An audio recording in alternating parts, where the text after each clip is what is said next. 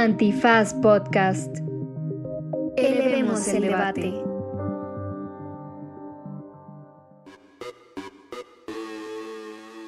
Buenos días, buenas tardes, buenas noches, bonita madrugada o cualquiera que sea la muina que la Guardia Nacional los esté haciendo pasar en este preciso momento.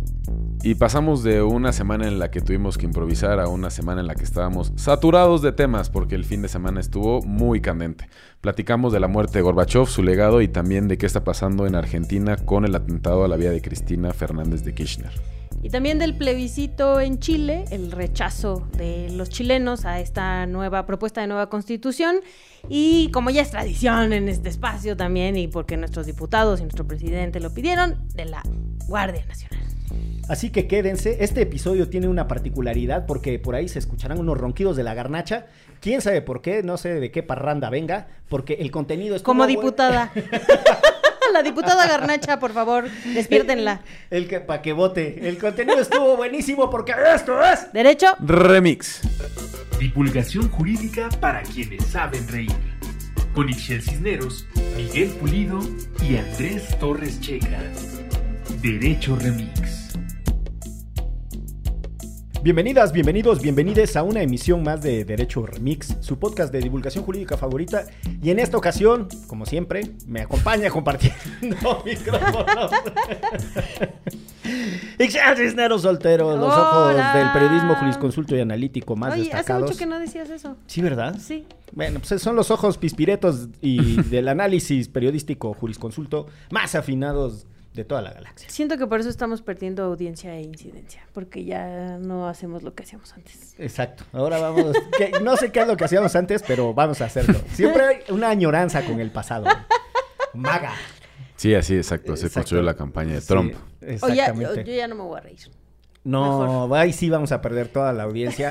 Los miles de millones de escuchas. Se nos van. Televidentes y radioescuchas que tenemos, este, se nos van a ir. Y también está aquí Andrés Alfredo Torrecheca, la única persona en situación de americanismo a la que le permitimos participar en estos micrófonos.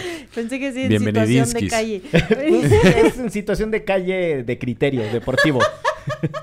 Está desprovisto de la seguridad que le permite. Qué son un- los celos, eh, amigos. Un afinado criterio.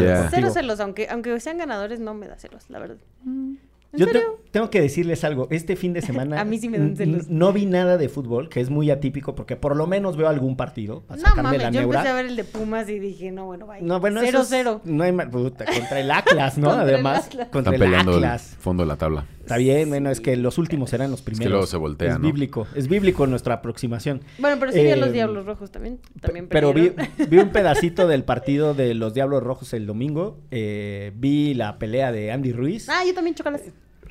Qué bien el muchacho, ¿no? Sí, Este, contra el King sí. Kong. Este, Está recuperando, ¿no? Después sí. de ese pequeño bache. Un pequeño Después de que lo pusieron mamuco, otra vez está este todo acá. eh, vamos a decirle que Más bofo. Le, le cuelga el mondongo. Más bofo, Este, más bofo. ¿Qué es el mondongo? Lo, lo, yo recuerdo que mi tío lo decía, pero no sé qué La es. guata, eh, la barriga, Ah, ok, ok, ok. este, la panza. Sí le cuelga, sí, Sí, le duda. cuelga, le cuelga el mondongo, pero duda. pega de una manera espectacular. No, bueno, sí le tenía el ojito Y- cerrado al King Kong. Sí, y varios de los partidos de tenis, este, porque había mucho deporte y entonces me enajené. Ah, ¿sabes cuál también vimos? El de fútbol americano, porque ya empezó el colegial. Ah, Nosotros fíjate, ya. me faltó. Ay, que por cierto lo te voy a contar porque ya tenemos una cita para ver a los vikingos. ya Esa sabrás. es la actitud. Yo me apunto para ver a los vikingos de Minnesota. Pues bueno, muchas gracias por escuchar Derecho Remix. Ya están ustedes perfectamente informados. Derecho deporte. ah, La agenda de deportes. Exacto, este, deporte remix. Exactamente. Pues bien, vamos a proceder eh, a Y darle además- desahogo a la escaleta. Clara ya no nos pone atención cuando hablamos de Ya no. deportes. Bienvenida, por cierto, a esta cabina después de que el fin de semana pasado solo nos mandaste unos temas que ni siquiera se pudieron desahogar porque suspendieron la sesión y tuvimos que improvisar contando nuestras historias presidiarias. que nos bueno. la pasamos re bien, la verdad. La verdad. Pero bueno, no están ustedes para saberlo, pero este andaba mal de, de su estomaguito. Ahora ya lo saben. Ahora ya lo sabes. Sí, por si andaba con la duda. Pues luego, ¿qué tal que la gente dice, ¿dónde estaba la mitad de la H producción? Que no es eh, Sergio, pues, que es Clara. Entonces, ya saben. Muy bien, pues dice aquí escaleta del episodio 193. eh, y después tiene un número uno. ¿Y dice dice, el número "Mu- uno?" muerte de Gorbachev Uno. el pasado Punto. 30 de agosto. ya aprendí a leer la escaleta, Exacto. ¿viste? Pues, ¿Qué? Pues se murió Gorbachev, ¿no? Se murió. Siguiente punto. Siguiente punto. Que descanse en paz. Tal vez si ustedes son eh, demasiado prematuros en este arte de vivir, es decir, si son jóvenes, deben saber que eh, Mikhail Gorbachev es un personajazo de la historia de cierres del siglo pasado. Checa no había nacido, ahí en los Checa no- 90. sí, Checa Yo no había nacido. Entonces no voy a participar en este bloque. Oye, pero tú estudiaste esto, compañero. Ay, pues sí voy a participar en este bloque. Entonces, eh, pues nada, con ese preámbulo dejamos que Andrés Alfredo Checa se explaye y nos muestre su músculo de internacionalista. ¿Se acuerdan de Perestroy, Perestroy, Perestroy? Eran unos de zapatos Canadá? de Canadá. Me vino ahorita el recuerdo. ¿Qué cosa? Tú obvio no habías nacido, tú tampoco, Clara, Sergio, tú tampoco, pero nosotros Eran unos sí. zapatos Era un de anuncio. Canadá. De Cuando te oí cantar lo vi así y entonces unos güeyes que medio raro porque eran como medio ruskis, pero pues el comercial era para México y saltaban acá bien este Sí, sí, se bien sabe. intrépidos con sus zapatos perestroika. Gorbachev era un famoso zapatero de Canadá. Así es. Eso dice su página de Sí. Wikipedia. eh, no, pues sí aplica. Fíjate que qué inteligentes los de Zapatos Canadá. Porque si había una palabra que se repetía a mediados de los 80, era la palabra perestroika. Y nadie entendía Así que. le pusieron unas botitas, como Exacto. botitas, o sea, los de Canadá vendían estas botitas como botitas rusas, militaronas. Exacto.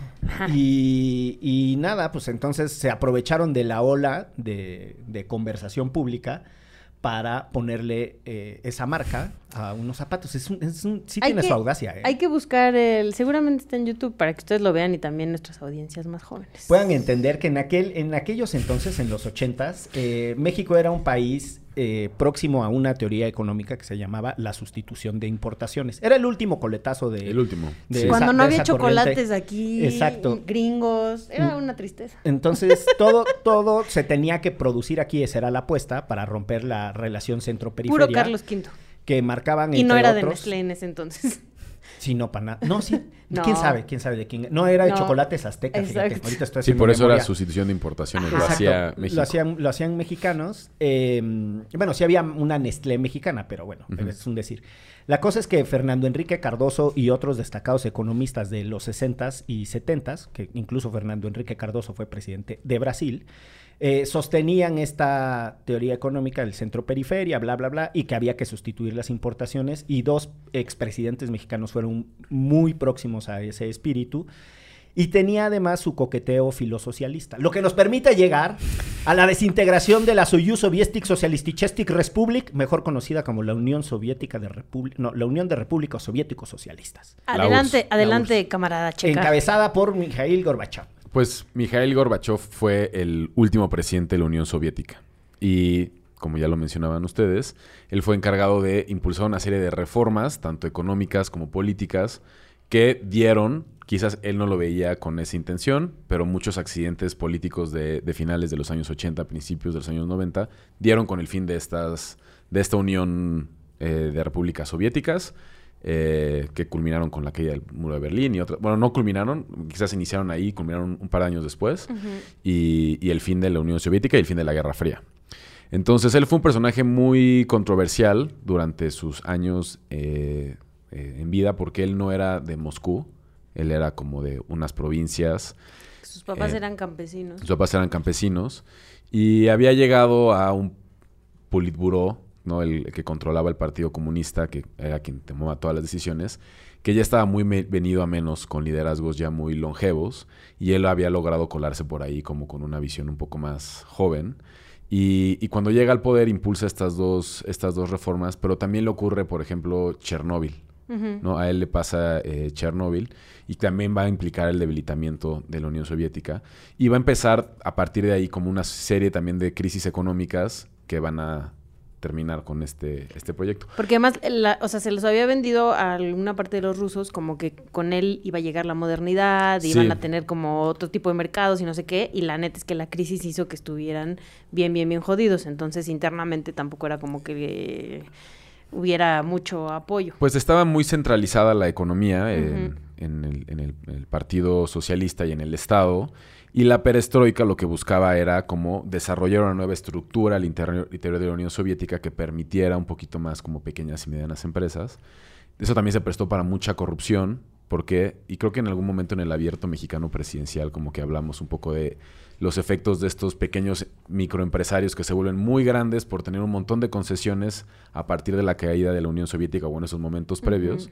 Y después el segundo como bloque de reformas va a ser eh, la Glasnost, que esos van a ser reformas políticas que intentaban hacer un poco más liberal el sistema de partidos, etcétera, en la Unión Soviética.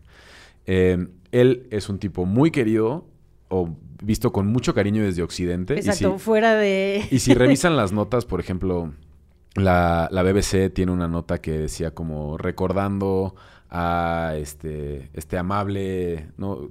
Re- republicaron una entrevista que le hicieron hace muchos años y decían recordando al amable y cariñoso Gorbachev y eh, el New York Times también tiene como sus, su, su retrato post-mortem es bastante amigable, pero si leen, por ejemplo, las notas de Russia Today, Es- son bastante secas.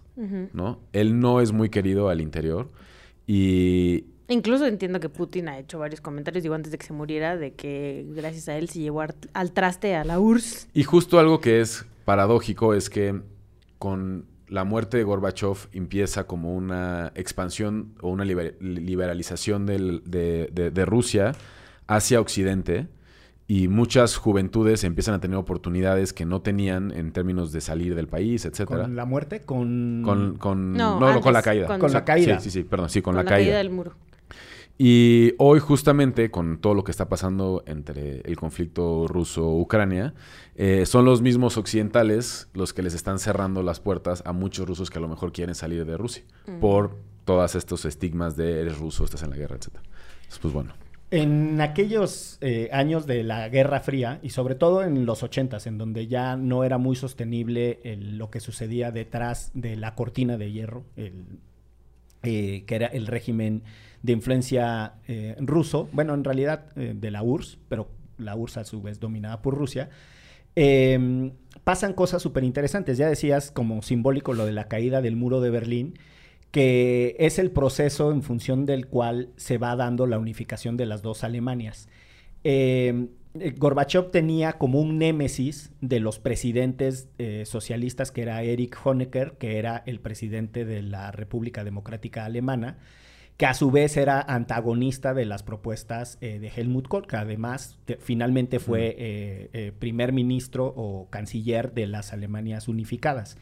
Eh, y es súper interesante porque el proceso de liberalización gradual que encabeza Gorbachev en, en- en la Unión Soviética contrasta con el proceso de reunificación alemana porque son eh, fenómenos desde la perspectiva geopolítica opuestos. Es decir, la URSS era el disciplinamiento forzado de un montón de repúblicas que en realidad tienen antecedentes culturales, históricos, políticos muy diferenciados, en donde se les impuso a huevo hablar ruso, y entonces están todas las repúblicas de por allá del aquí están, aquí no están, aquí así, ¿no? Kazajstán y Uzbekistán, estas que, que eran, eh, exacto, que eran, que estaban bajo eh, el yugo de la URSS, y de este otro lado estaban eh, eh, Lituania, Estonia, Letonia, este, Ucrania, eh, Georgia y me pueden fallar por ahí Bielorrusia y me pueden fallar por ahí otras.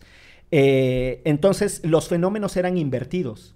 Lo que querían los progresistas alemanes y los liberadores alemanes, o sea, los que estaban a favor de la liberalización de ese contexto, era reunificar las Alemanias porque la separación fue artificial. Claro.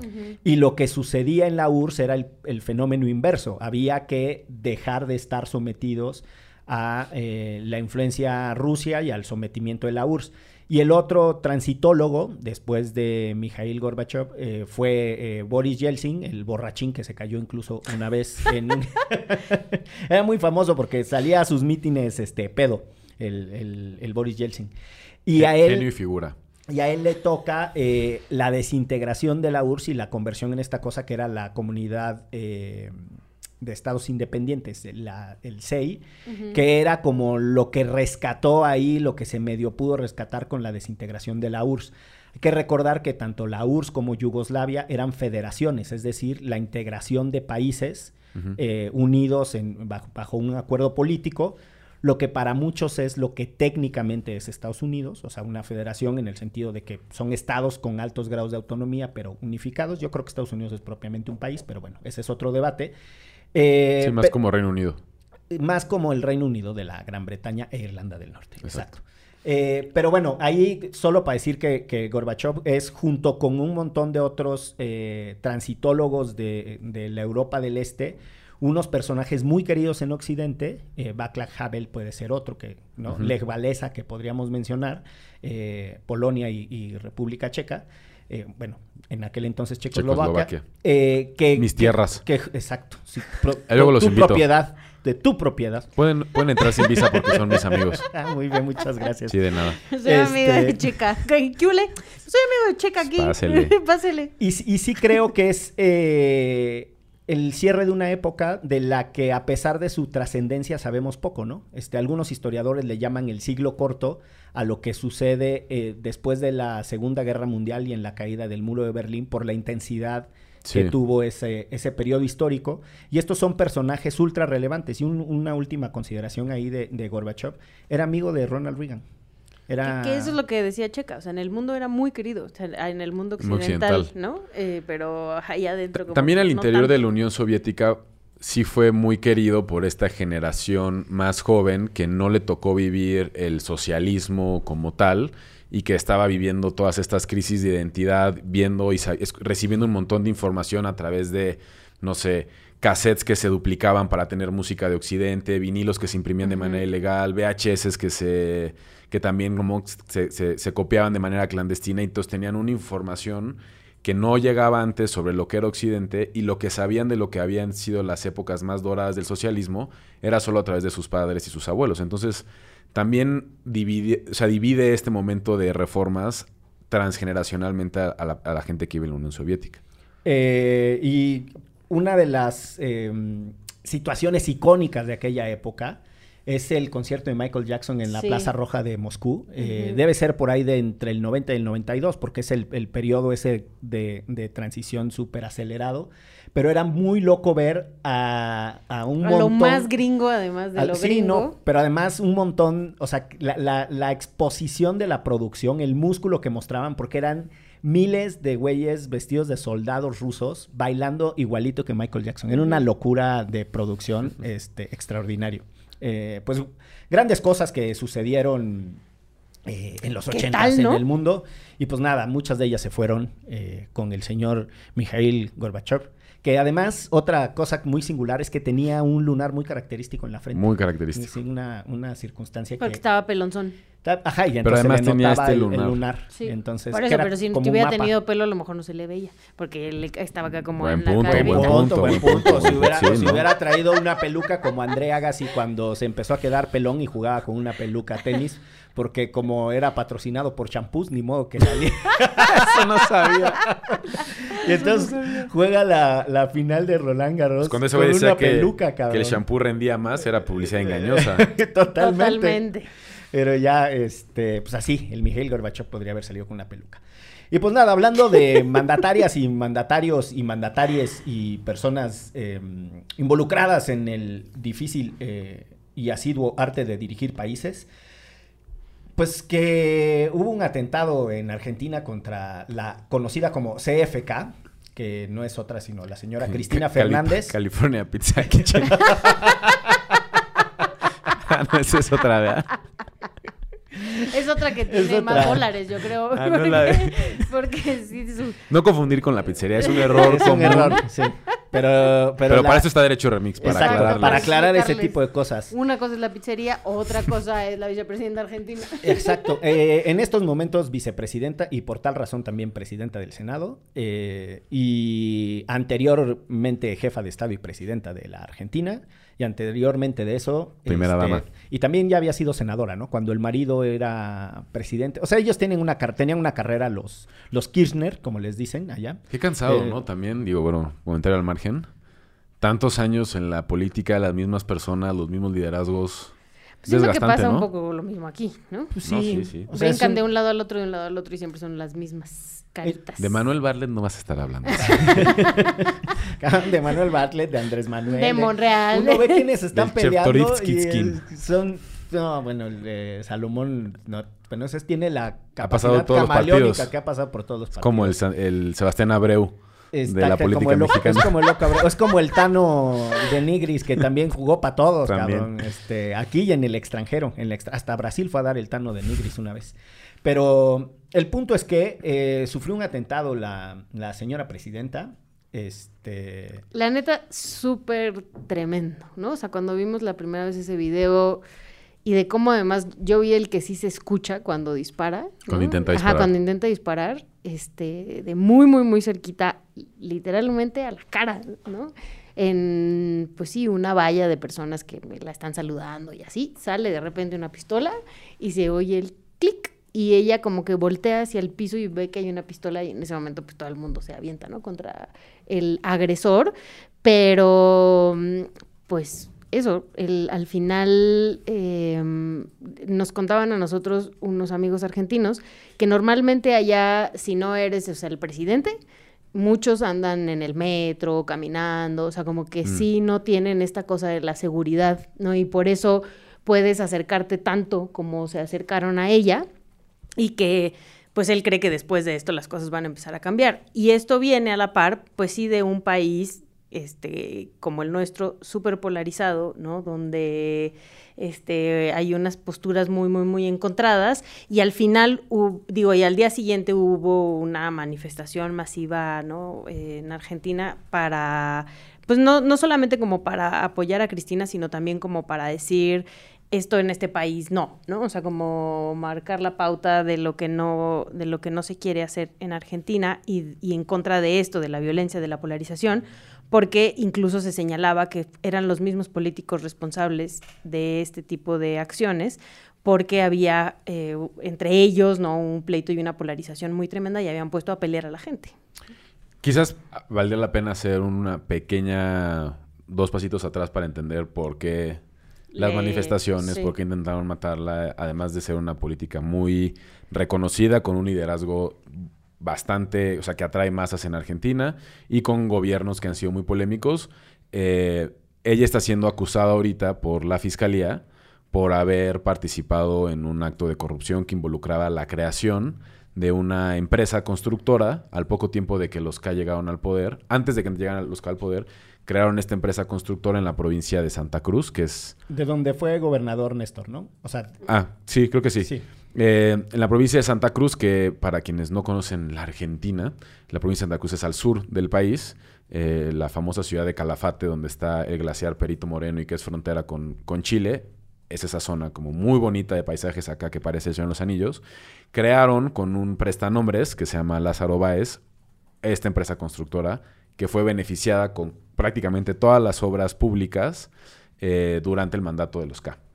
Entonces los fiscales están pidiendo 12 años de prisión eh, y la in- in- inhabilitación de Cristina como para poder contender a cargos públicos, que se rumoraba que podría ser candidata a senadora, candidata a la provincia de Buenos Aires, candidata a la ciudad o volver a lanzarse como presidenta. Y en el marco de esas movilizaciones que se estaban dando para defender a Cristina o respaldar a Cristina de la decisión del juez, que todavía no se da, es que ocurre este atentado. Y la persona que intenta hacer el atentado es un, es un chavo de origen brasileño, además. Sí. Es un poco raro. Tiene una pistola muy vieja. O sea, eso es como lo que han estado platicando en los programas de análisis. Que requería como el cargar manual la cámara, ¿no? La cámara y la pistola con las balas. Y no lo hace y nada más intenta dispararle dos veces. El video sí es muy impactante. Y ahorita ya como todo lo que decía Excel, hay mucho respaldo eh, hacia ella que seguramente va a influir en la decisión del juez, ¿no? O sea, ¿qué juez se va a querer rifar el tiro. de declararla culpable, ¿no? Sí, está, está complicado. Eh, la Argentina es un país con una eh, política inestable desde por lo menos hace Su 70, creación. 70 años, ¿no? Eh, tiene múltiples dictaduras, o sea, las más, las más recordadas son las últimas. Eh, Videla Videla, y- ajá, la de la junta militar, pero antes de eso hay un montón de otras dictaduras, tienen una relación con el peronismo muy extraña. Que ellos, Eh, perdón que te interrumpa, pero justo los K son como los herederos políticos del proyecto peronista. Exacto. Lo, lo que pasa con el Así lo está viendo la gente. Así lo ve la gente, sí. Sí, lo, lo que pasa con el peronismo, que es un poco lo que sucedió en algún momento con el priismo, es que termina siendo en realidad una amalgama de intereses político-electorales y entonces tú tienes a un peronista como Menem y tienes a un peronista como Néstor Kirchner y ambos son peronistas. Lo que pasa es que dentro de, de esa noción amplísima y muy bizarra de lo que es el peronismo, eh, hay un peronismo abiertamente NAC and Pop, que es nacionalista y popular, ¿no? O Que de hecho hay una tienda, bueno, hay unos locales de hamburguesas y choris en Argentina que se llaman Nakam Pop. Sí. Una recomendación si están por allá. y- Pero además, si a toda esta parte política le agregas la parte económica, o sea, ahorita específicamente tienen 71% de inflación, ¿no? O sea... Que está y- jodido, pero no es lo más jodido. Exacto, no es lo más jodido que les ha pasado. hiperinflaciones Pero de los justo nos contaba este amigo argentino que vivimos el sábado que cuando él se salió a Argentina, porque ahora vive en España, este, estaba la inflación como al, al 8%, ¿no? Y que un dólar eh, costaba dos pesos argentinos. Y ahorita es una locura lo que cuesta un dólar, ¿no? O sea, este, decía, es invivible, ¿no? Y pero al final de cuentas nos ha pasado tantas veces que lo seguimos viviendo, ¿no? Sí, o sea, lo que pasa es que es un país muy raro. O sea, hay que entender que es un país eminentemente exportador de una materia prima no procesada. O sea, son exportadores de granos. Es el granero del mundo.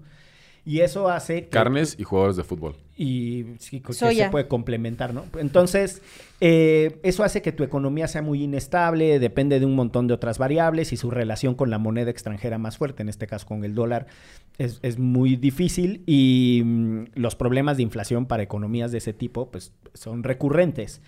Como lo son también las etapas de bonanza, ¿no? Son países que de repente se inundan en dinero y pues nada, este, es, una cosa muy, muy loca. Em, pero bueno, el, al final del día, en un país dividido, como decía Ixchel, y con, con una fuerte polarización, eh, la verdad es que Cristina encabeza una corriente de pensamiento eh, y, una, y una corriente de movilización política que entiende en este concepto de la década perdida que los gobiernos de los Kirchner recuperaron en gran medida eh, la, la capacidad de vivir dignamente para millones de personas que estaban en la marginalidad. O sea, hay que recordar que cuando Néstor Kirchner llega al poder, llega después de esta rotación eh, loquísima de presidentes de, de la semana. Rúa, Dualde, y Ujú. todo el Sí. mundo entraban, salían, era una puerta giratoria espantosa.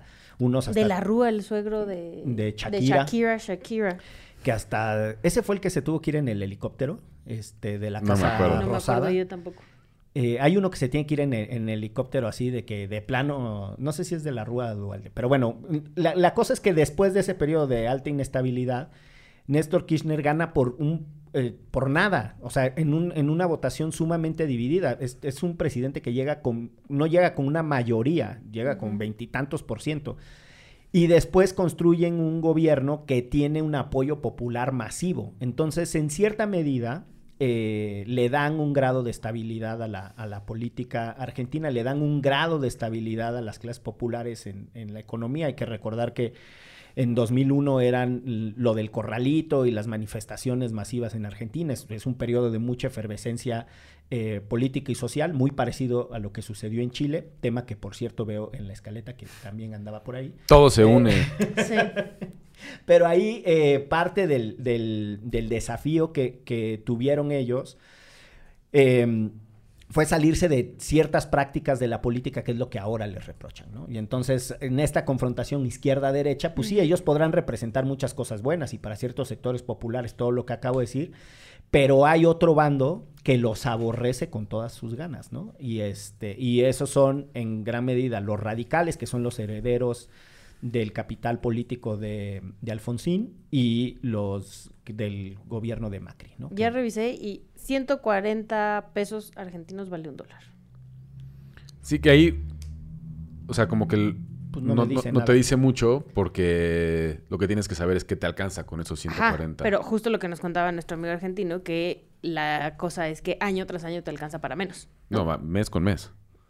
Es loquísimo. O sea, tú vas a una de cualquiera de tus librerías favoritas en el cruce de Callao y Corrientes, dos avenidas céntricas de la ciudad de Buenos Aires, que es muy famosa porque tiene teatros y además librerías. Muy bonitas aquellas. Es- es- y son, son librerías hermosas y muy grandes. Y los libros no tienen precio. Y la ¿Para que razón. no te asustes? No, porque te- los van a cambiar al otro día. O sea, y los libreros te dicen, pues, este libro y lo tienen que checar uno por uno. Entonces, puta, si te gustan 20 libros, tienes que ir 20 veces a preguntar los precios. Y la razón eh, es exactamente esa. Pero bueno, si les parece con esa nota de color económica, vamos a hacer una pausa en esto que es. Derecho, Remix. Para este podcast la impunidad es más que la simple ausencia de castigo. Yo he vivido la impunidad todo el tiempo desde que mataron a Paola. mi cuerpo sentía el presentimiento que algo estaba pasando. Esto es Impunilandia, una producción original de Antifaz en colaboración con Audiocentro. Disponible en tu plataforma de podcast favorita a partir del 15 de septiembre. Ah, ¿yo regreso? Siempre regresa alguno de ustedes dos. Pensé que Avísenme. cuando dijiste voy a buscar mis notas era Avísenme, para yo regresar. También no, pues entendí avísenme, eso. avísenme. Pues regresamos Remix. ¿Cómo están? ¿Cómo lo pasaron el fin de semana? Bien, fíjate, un fiestón. Saludos a las chicas de Gire. 30 Felicidades, años. 30, 30 años. años. Felicidades por a la Gire. salud reproductiva de las mujeres, los derechos. Pues, hablando de derechos, Y personas gestantes. Ya. este... Y entre ellos el aborto. Exacto. Eh, el tema que teníamos pendiente antes del corte es hablar qué chingados pasó en Chile durante el fin de semana. Eh, si usted no lo sabe, desde hace muchos meses se ha estado discutiendo en Chile la aprobación de un nuevo proyecto constituyente que busca cambiar la actual constitución chilena. Y hay que recordar que la actual constitución chilena se escribió durante las épocas de la dictadura militar de Augusto Pinochet. Incluso con la salida de Pinochet en los 90, la constitución se quedó y ha sido esa constitución la que existe hasta ahora. Con las movilizaciones sociales de hace unos años y la llegada de Boric, había un proyecto con una asamblea constituyente para cambiar la constitución y hubo un referéndum este fin de semana. Un plebiscito. Perdón, eh, otra vez el error garrafal.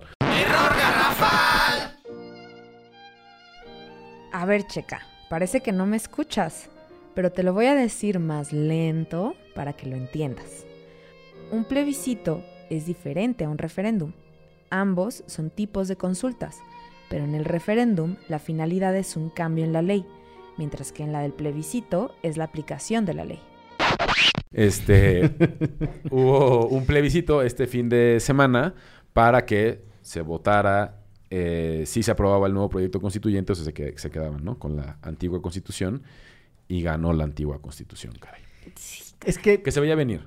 sí, Sí, incluso el presidente salió a dar un mensaje, ¿no? Diciendo, pues, que justo las democracias se van amasando, ¿no? Y que no puede ser así de la noche a la mañana y que se va a escuchar a la gente y que se va a invitar al diálogo y ya hoy, ¿no? Que estamos grabando el lunes 5 de septiembre, em, les invitó a este diálogo el presidente de Chile para poderse sentar a platicar como en el futuro qué queremos todos y todas y, y realmente empezar a trabajar en conjunto y no nada más, porque es verdad que era como la visión de la constitución de un grupo de personas, ¿no? Este, sí mucho más vinculadas a los derechos humanos, este, comunidades indígenas, pero no hubo un acercamiento con este otro grupo, ¿no? Y ese otro grupo además fue amedrentado, o bueno, fue le llenaron de información en medios de comunicación, casi que iban a hacer Venezuela como a nosotros, ¿no? Y que les iban a quitar todos sus derechos y sus casas y etcétera.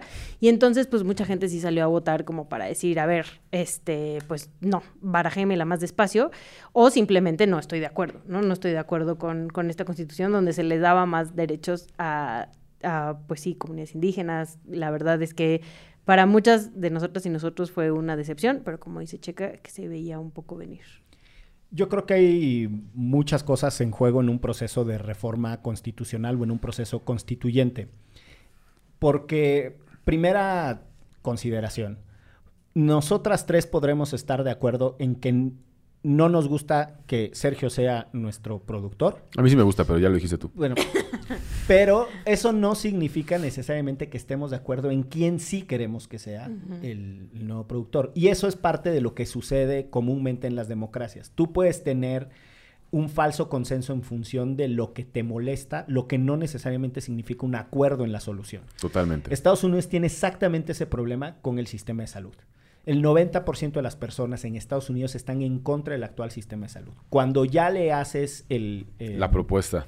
el- la aproximación, iba a decir el zoom in, pero cuando ya te fijas bien en el detalle, lo que resulta es que unos lo quieren totalmente privado, otros lo quieren estatizado, otros lo quieren mucho más regulado y entonces tienes por lo menos tres tipos de soluciones, pero el consenso era que no están de acuerdo en el sistema de salud. Parte de eso es lo que sucedía en la discusión de si estaban o no de acuerdo con la constitución pinochetista. Muchas personas no están de acuerdo. Después, Ixchel ya dijo con, con mucha claridad y contundencia cosas que estaban en juego. La distancia entre la asamblea constituyente y las personas eh, en el sentido más amplio, ¿no? La sociedad en su conjunto. Y eso, si se fijan, también sucedió, por ejemplo, con la constitución de la Ciudad de México. O sea, el proceso constituyente de la Ciudad de México no tiene arraigo popular porque la gente ni siquiera entiende qué chingado se discutió en esa constitución.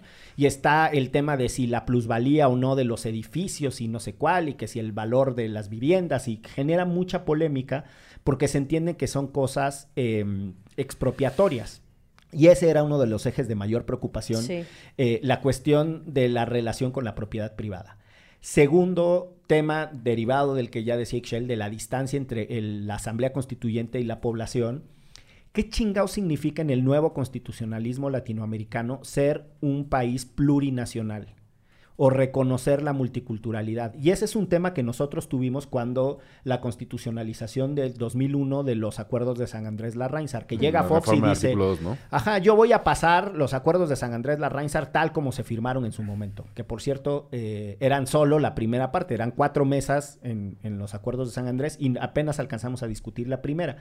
Y de ahí salía un- una propuesta de texto constitucional que después no avanza en sus términos, rechazan y se arma ahí toda una discusión muy loca de si la reforma constitucional fue adecuada o no fue adecuada.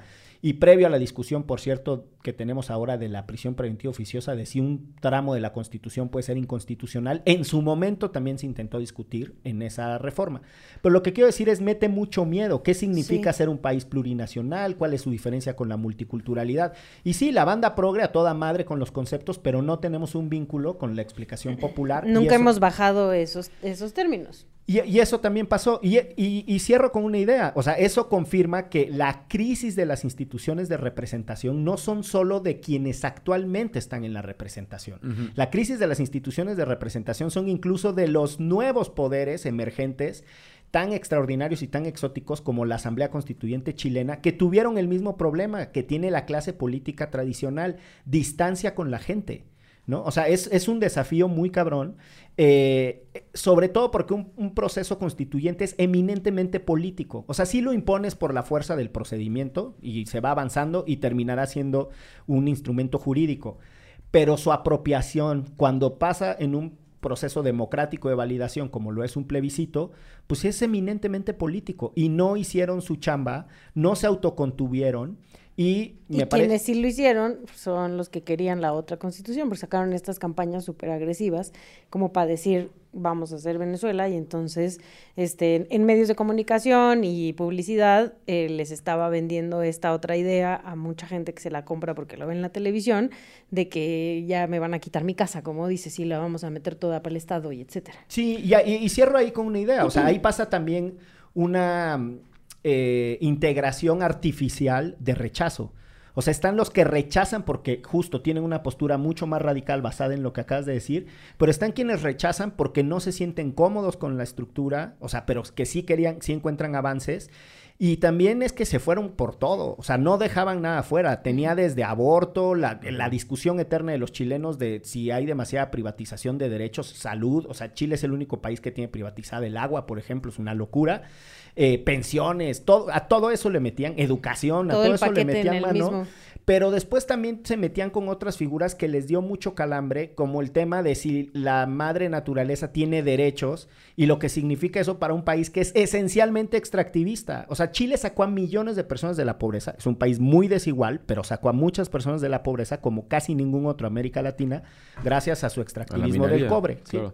Yo lo que añadiría nada, nada más a lo que ya comentan es situar a Chile en un contexto histórico y, y regional en donde sí es un país que comparado con sus vecinos es más estable económicamente hablando y políticamente Sí. hablando. O sea, Perú hace... un- Otra hace- vez, presidente, presidente. Hace poco tiempo estaba en la calle con una inestabilidad política brutal. Sí. Argentina, por lo que Y está de lo hablar acabamos de platicar. sí. Eh, Evo Morales en Bolivia con un proyecto que no es algo que sea atractivo para los chilenos y que además los chilenos, por más que se haya ido Pinochet, había un gran sector de la población con mucho poder y también otro gran sector de población que no necesariamente es el empresariado oligarca abusivo, que sí estaba, y eso suena muy feo decirlo, pero de acuerdo con la dictadura de Pinochet. O sea, Pinochet se va en, ese, en esa votación histórica del no, con muy poquito margen y se queda como senador vitalicio. O sea, esa es la sociedad chilena. Y si a eso quieres convencerlos de un proyecto de constituyente que sea mucho más progre, pues de acuerdo con No, lo que dice y Miguel. Totalmente progre. O No sea, así como dice irte- todas las carnes al asador en una sola discusión. Sí, es como, o sea, le estás pidiendo a un grupito de personas que no representan a todo el, el sentir del electorado chileno que lo hagan, o sea, que, que diseñen una constitución que no va a ser aprobado por todos. Ahora, la gente que vota en rechazo, pues no, no creo que esté mal que lo haga. O sea, si no se ven identificados en esa constitución, creo que se vale votar en contra. Ahora, de nuevo, ¿cómo tejes los puentes para encontrar los puntos medios?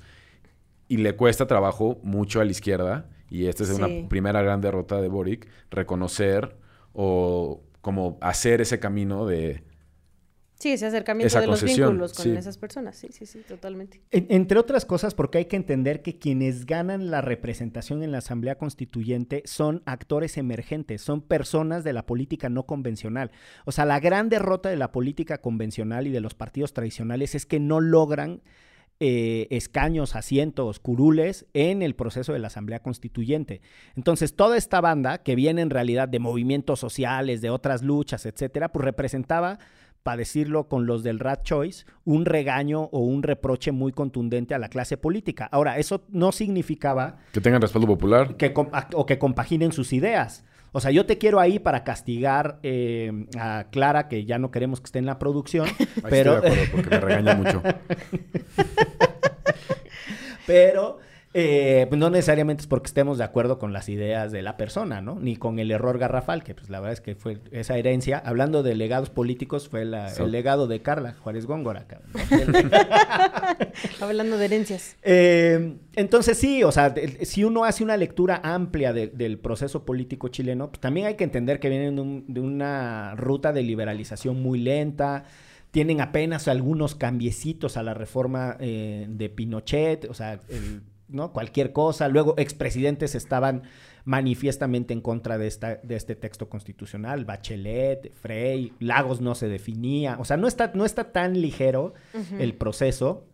Y creo que los únicos procesos constituyentes así locotrones este, que hubo en los noventas, así como de que resultaron de revueltas populares, son el de Bolivia derivado, son tres, el de Bolivia derivado del movimiento de Evo, el de Venezuela de- en su momento derivado del movimiento de Chávez y el de Ecuador con, con Correa, pero que son procesos eh, que estaban encausados por un liderazgo que si bien eran emergentes populares y unas asam- asambleas constituyentes, etcétera, sí, sí era visible el líder carismático. Boric no es el líder carismático de las revueltas, eh, tiene, un- tiene una función distinta. Él es uno de los liderazgos que emerge después de las revueltas. O sea, ahí, ahí también hay una variación en el proceso político, pero bueno. Es que caray, ¿no? Qué bajón. Pero ahí nos acaban los bajones. Sí. Para no variar, tenemos un tema de alta innovación. Cortesía de nuestros Patreons, la Guardia Nacional. Por un dólar al mes, la Guardia Nacional permite que este podcast siga vivo. Un dol- nos dan un dólar Un al mes pinche dólar. de los millones Sí, de Guardia dólares que les da el Nacional Coda.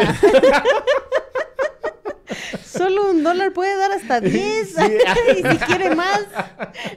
Y puede venir a los eventos en Casa Criatura. ¿No? ¿Y te imaginas? Que nos manden al general Cienfuegos. Te- ese sí me De la. No, espérate, qué miedo. Pues- Esa carea que tiene, ay Dios. Hab- Hablando de, de procesos y de votaciones singulares, eh, pues nada, la síntesis es muy sencilla. Recordarán ustedes que el presidente advirtió que sí o sí eh, la Guardia Nacional iba a pasar Pero de una más, vez por sí todas. o sí, antes del 16 de septiembre, porque él quiere hacer el anuncio después del desfile, ¿no? O sea, sí era así. O sea, En sí o- chinga, ya, y como quiero, órale. Y les tronó los dedos a todos, les dijo, ándele, cabrones, pero se pueden trabajar. Sí o sí, y además con un tic-tac, tic-tac, Exacto, tic, en la cabeza atrás. de todos los que están en Morena, cabrón. Dile que no al presidente y en sus tiempos, ahí te encargo, cabrón. ¿No? Pues es lo que Eh, está pasando Pues justamente. sí, básicamente. Entonces, eh, había una lógica que era un proceso de reforma constitucional para arreglar muy arriesgadamente, pero este tema de los militares participando en las tareas de seguridad pública, particularmente en la estructura y la cabeza de la Guardia Nacional, pero decidieron modificar la ley de la Guardia Nacional. Sí, porque no les alcanzaba para la constitucional, ¿no? O sea, para reformar, porque la constitución dice explícitamente que tiene que depender de la Secretaría de Seguridad Ciudadana. Y además tiene un transitorio que instruye en qué periodicidad se tendrá que crear. 2024. eh, Sí, ya, mañana. este, Se tienen o sea, que regresar a los cuarteles, básicamente. Como que va a haber, en teoría, iba a haber una suerte de relevo en donde hubiera transferencia de capacidades de los miembros del ejército que estaban en la Guardia Nacional a quienes iban incorporándose de los mandos civiles para que cuando se regresaran a los cuarteles tuviéramos mandos civiles capacitados. Y pues sí, o sea, básicamente lo que sucedió es esto, ¿no? El Ejecutivo, si mal no estoy, eh, Manda la manda iniciativa. la iniciativa, que es esta A tradicional ahora, iniciativa preferente, que significa que se tendrá que discutir de Antes manera urgente y en chinga, o sea, en, en Madrid loca.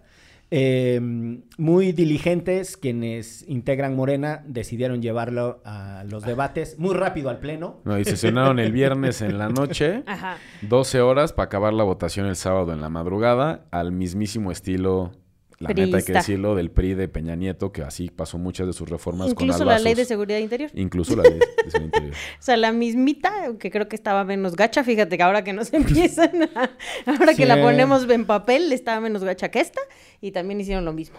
Ahora, a mí, se los digo abiertamente, hay, hay una cosa que no me espanta de las mayorías y que es que se usen en democracias. O sea, para eso es la política y para eso son también eh, las discusiones parlamentarias y los trucos parlamentarios y, y las estrategias. Lo que pasa es que la oposición no tiene estrategia, no tiene estrategia para reventar sesiones, este, no saben de derecho parlamentario. O sea, los grandes tribunos que sabían de derecho parlamentario, no sé, Javier Corral, Porfirio Muñoz Ledo, o sea, güeyes que tenían una trayectoria muy, o, muy densa. o que sí quedan gente como ellos, como Monreal. Bueno, pero que ese es- está en el, pues, está Senado, en el Senado. Pero ese Y- todavía ahí lo tenemos. Es y- la que sigue. Y no, y no sé si Monreal vaya a objetar esto, pero bueno, o sea, como que la oposición no tiene tampoco estrategia para, para bloquear, es, es política, o sea, no nos espantemos de que las mayorías quieran usar sus números. Esa parte a mí procedimental me- me- se me intoxica menos. La que sí me da mucho eh, estupor, y perdonen si, si de repente me sale como un prurito, y aquí sí una cosa muy cándida y muy inocente de, vivir la política, es la contradicción de muchos colegas de Morena que eran manifiesta y expresamente antimilitaristas y ahora están eh, ya del otro lado. Y yo la verdad quiero tomarme el tiempo para felicitar a la diputada Inés Parra Juárez del Distrito 4 de Ajalpan, Puebla, que fue la única diputada de Morena que votó en contra. O sea, neta, qué pinches ovariotes. Ahí sí, para que veas. Es que, digo, ya lo, ya lo decía Miguel como con las lógicas del derecho parlamentario y las discusiones que tienen que darse las cámaras. Para mí es muy decepcionante que no podamos encontrar conversaciones que sean en grises más allá de los que abonen al diálogo. Sí, todo es en los bloques. O sea, o votas así a favor porque eres de tal partido, o votas en contra porque eres de tal coalición, y nada más. Entonces, por eso puedes tener una conversación tan delicada, tan profunda, con tanta trascendencia a las 3 de la mañana en un sábado. Sí. Entonces, es, es- da coraje como que dentro de Morena... Es difícil creer que todos los diputados de Morena tengan la misma opinión. Y además, abiertamente, varios diputados de Morena, senadores de Morena y varios que están en el gobierno en Morena habían tenido una visión distinta antes de que estuvieran en el poder, ¿no? O sea, básicamente con la ley de seguridad interior, varios y varias de las que están ahí votaron en contra, este, ayudaron a que se hiciera el cerco al Senado, o sea, ¿no? Eso es lo que todavía está mucho más culero. O sea, en algún. No puedes cambiar de la noche a la mañana de parecer y de principios con algo tan trascendental como lo es la estrategia de seguridad pública. De verdad, no es en Chilamesta, la neta. Y yo creo que eso habla un poco de algo que tampoco conocemos con mucha certeza, que son las propias dinámicas de castigo o cancelación al interior del partido. Sí. ¿Cómo estarán las cosas que el simple hecho de votar en contra como legislador, que eso es tu trabajo, digo, si estás eh, convencido de que no estás de acuerdo con ese proyecto de ley, te pueda tener una repercusión profesional, te puedan cancelar del partido, te puedan hacer... No, te- ¿no? ¿se acuerdan cuando vino aquí Lu Riojas y que nos contó que les dieron la oficina más fea, la de que, bueno, que primero no tenían oficina Bueno, y pero- ella y ella ni siquiera este pertenecía como a ninguno de Exacto. estos grandes, pero aún así Ahora imagínate si estás votando en contra de tu propio partido, pues... Es que no estás votando en contra de tu partido, estás votando en contra del presidente que quiere que esto salga antes del 15 de septiembre. O sea, de eso estás votando en contra. Y qué, te- Anda- qué tristeza. Ándale, ve tú a arruinar la fiesta, Qué tristeza. ¿no? Por O eso sea- un saludo a la, a la diputada de Puebla. Si, si hay una tensión entre varias formas de ordenar la democracia y la participación electoral. La lógica de tener bancadas partidistas también supone que hay paquetes ideológicos y estructuras de pensamiento que se mueven más o menos eh, de manera conjunta. Eh, la otra lógica es la idea de que tú tienes una representación territorial para quienes participan en el Congreso, es decir, lo que los gringos le llamarían su constituency, ¿no? O sea, quiénes son tus representadas y tus representados y a quienes en realidad les mereces eh, obediencia. Lo que pasa es que yo no alcanzo a ver tampoco como constituencies organizados y como una base electoral que le reproche a sus legisladores que estén votando en contra de sus principios. Que, que nunca hemos tenido esa disciplina o esa cultura política en México, la No. verdad. No, Híjole, no. pero bueno, yo sí le he reclamado porque fíjate que el mío es cuadri, entonces le, le bueno. reclamo bien seguido en Twitter. El candidato cuadro. Sí, este, haces bien, haces bien, pero sí- Me la puso facilita. te la- sí. Pero, pero justo, ¿no? O sea, no, no forma parte de nuestra cultura política, ¿no? De nue- de- parte de nuestra cultura política es que en una familia el domingo se discuta si Andrés Manuel es un peor o mejor presidente por si a alguien le va bien o no y con cosas de su colonia, cuando en realidad ni siquiera tiene nada que ver, porque el presidente está muy lejos de tomar decisiones que afecten su colonia. Pero ese es el legado. Saludos a mi tía Betty. Ese es el legado el, eh, de pensamiento político que se nos quedó. O sea, muy Claro. poca aproximación a lo local, mucha idea de centralidad. Si acaso alcanzamos a construir un sistema de partidos moderadamente decente, después la verdad es que se autodestruyeron ellos y lo poquito que quedaba llegó Morena a descagalarlo. Pero entonces estamos ahí atrapados en esa madre de que los debates de temas sensibles son eh, extraordinariamente superficiales o superfluos. No, y los escuchabas y de verdad, o sea, neta, neta, neta, este, la garnacha roncando. Por ejemplo, ¿le parece muy apasionantes nuestros temas? No, o sea, la garnacha es como diputada, este, quedándose dormida en ¡Qué el curul. Yo todavía volteé a ver primero a Sergio y luego a Clara. hasta, que, hasta que sí vi que era la garnachita que se estaba echando su pestaña. Pero sí era como diputada en curul. Era como diputada en curul, ya, la- la- ya la aburrimos y ya se durmió. Bueno, y, un- y una última cosa, solo porque no es menor. Eh, quienes nos oponemos o quienes tenemos una perspectiva crítica de la idea de la militarización, tenemos muchísima chamba por hacer. Sí. Porque no hemos logrado explicar por qué está mal, no hemos logrado eh, explicar tampoco por qué esto eh, es un problema de largo plazo. Y sobre todo, no hay un vínculo con las necesidades, con el miedo, con la preocupación que tiene la gente. O sea, los niveles de aprobación del ejército y las tendencias a preferir al ejército por sobre cualquier eh, autoridad civil son de preocuparse. ¿Por qué es la profecía autocumplida? Si el presidente todos los pinches días, bueno, no todos los pinches días, pero de manera Excepto sábados y domingos. con, con mucha eh, reiteración, eh, es, es muy socorrido en su discurso el decir que no podemos tener instituciones civiles porque se van a corromper y que por eso hay que dárselas al ejército, está haciendo una extraordinaria contribución a que en este país se piense que la única solución son los militares. Y los militares son una solución, perdonen que se los diga, por la baja exposición que habían tenido a ciertos temas. Porque los militares también tienen sus pinches trapitos al sol. O sea, si uno revisa eh, los procedimientos judiciales contra los militares, se encuentra 38 militares acusados de cooperar con el narcotráfico y no sé cuál. En Sinaloa, juicios porque el quién sabe quién le pasaba información al Chapo.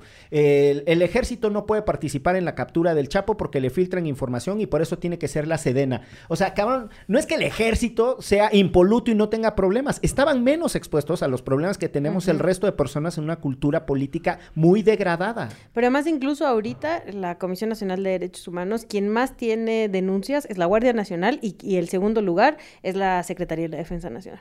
Entonces, de la propia, que ya sabemos además qué tan gacha está ahorita la Comisión Nacional de Derechos Humanos. No le echa muchas ganas, Rosa. No, próxima- Imagínate, ya ahí mismo, con sus propias cifras, son los que más tienen denuncias. Y a dos semanas de lo que ya discutíamos aquí, que fueron estas órdenes de captura en contra de altos mandos militares por estar involucrados en el caso Ayotzinapa. O sea. Entonces es, es mucho más complejo. O sea, el, el síntoma de decir pasémoslo todo al, al ejército, en realidad lo que refleja es que no tiramos la toalla y Sí. dijimos no nos interesa construir instituciones de largo plazo y va a ser la profecía autocumplida. Solo el ejército podrá rescatarnos y saben que el ejército también tiene dolores de muela, cabrón. O sea, no es eh, una institución eh, ajena a los problemas que suelen tener otras Saludos al general Cienfuegos. instituciones encabezadas por No, y también hay que, ya que estamos en estas, hay que poner que una diputada del PRI también metió una iniciativa para extender estos de que el, el- regresaran a sus cuarteles en el 2024 hasta el 2028. Entonces también no es una cosa solo de Morena, ¿no? Es, es algo que han traído todos los partidos, que han utilizado todos los partidos la estrategia militarizada y escuchar a Marco Cortés neta decir, no a la militarización, no mames, cabrón, no, a Margarita Zavala también en el, en el pleno,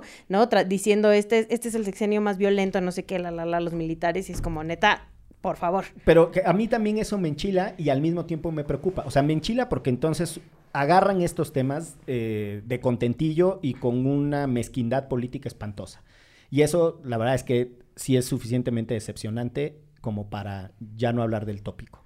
Pero en lo que me preocupa es, carnales, hay un diagnóstico compartido sin importar la fuerza política que gobierne, de que solo la Sedena y el ejército y la marina y las fuerzas armadas y la chingada pueden resolver cierto tipo de problemas. Y eso significa que no hemos tenido una discusión sobre el tamaño del problema. Y entonces, como estamos discutiendo a ciegas y nadie tiene el valor de poner eh, el diagnóstico sobre la mesa, parece que esa es la única solución cuando en realidad sabemos que a problemas complejos se requieren soluciones complejas. Y yo quiero regresar a una idea que les decía al inicio de este segmento.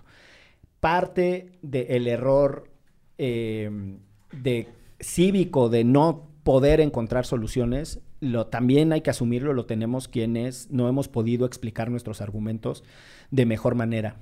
Completamente de acuerdo. Pues muy bien.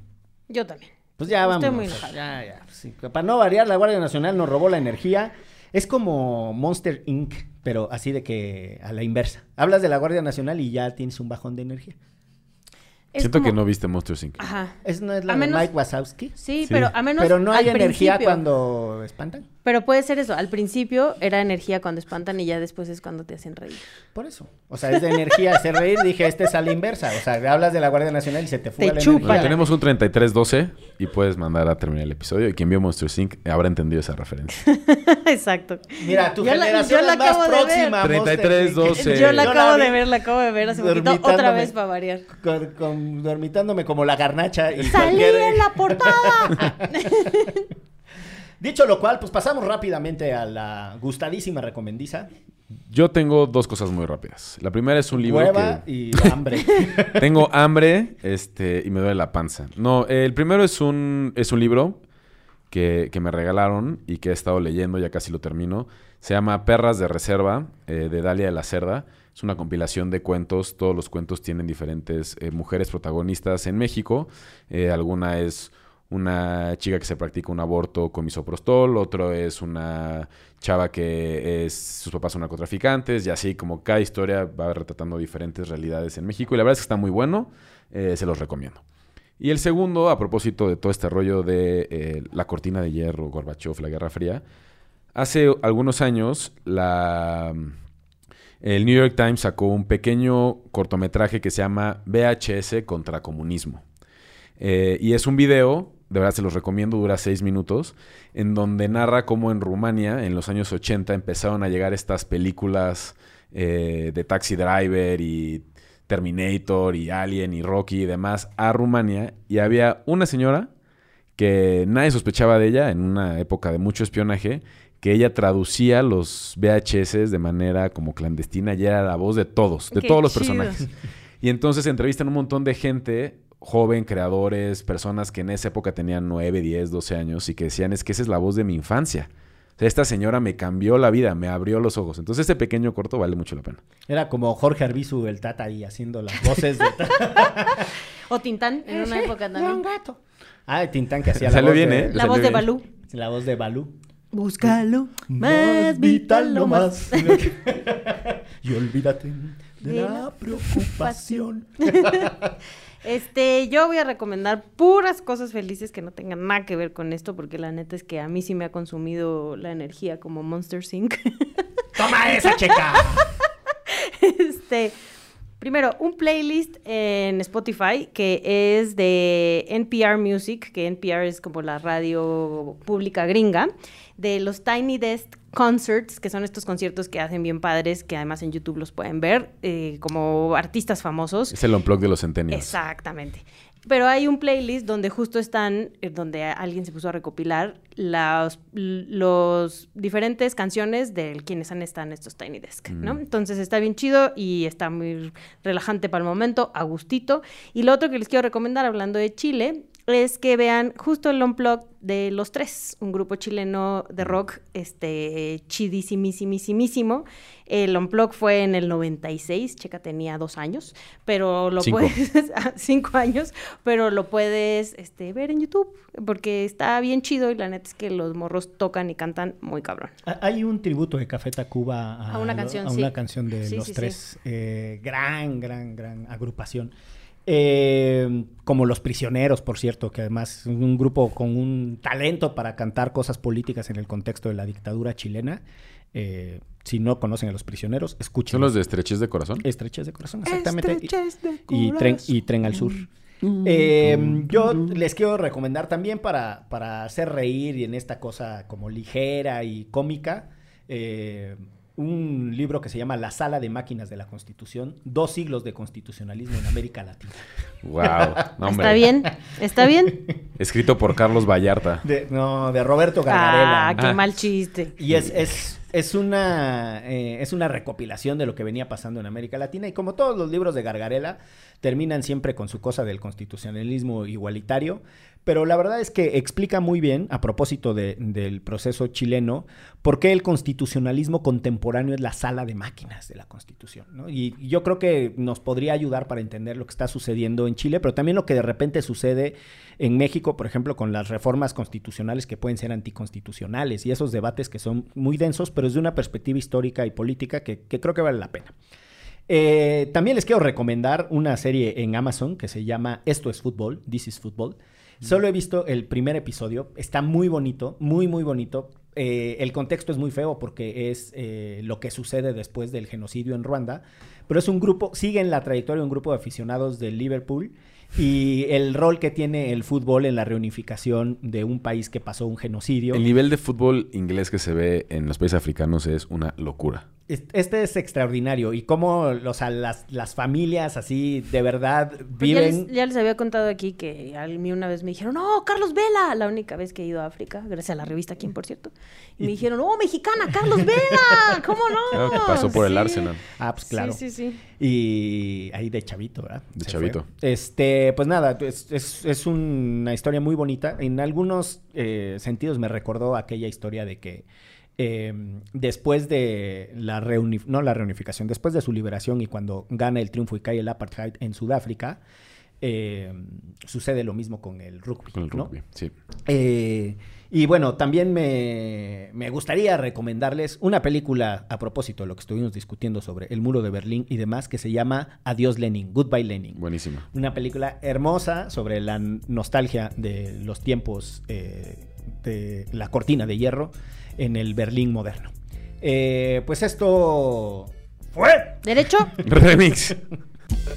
Divulgación jurídica para quienes saben reír.